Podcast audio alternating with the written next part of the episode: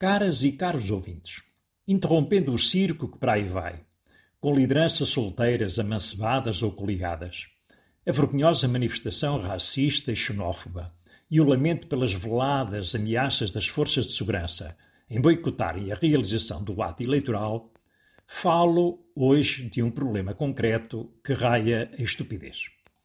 Trata-se do normativo que estipula que docentes que estiveram de licença de maternidade ou de baixa por gravidez de risco não poderem beneficiar dos novos escalões para contratados e usufruir de atualizações salariais. A Direção-Geral da Administração Escolar recusou-se a validar os processos por, na avaliação de desempenho, as professoras não terem obtido a menção mínima de bom só ao alcance de quem prefaz 180 dias de trabalho por ano letivo. Acontece que, com as baixas e licenças, estes números não foram alcançados, ficando as professoras prejudicadas na sua carreira.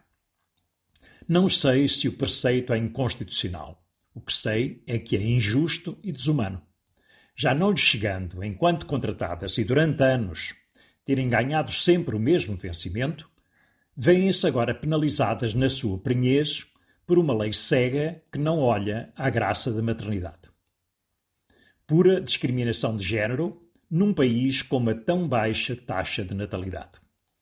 No século XXI já não se usa distinção tão dura e tão crua.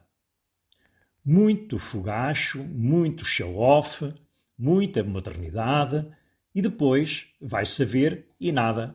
Às escondidas, cai a mão para a borrada. São uns fariseus, estes políticos.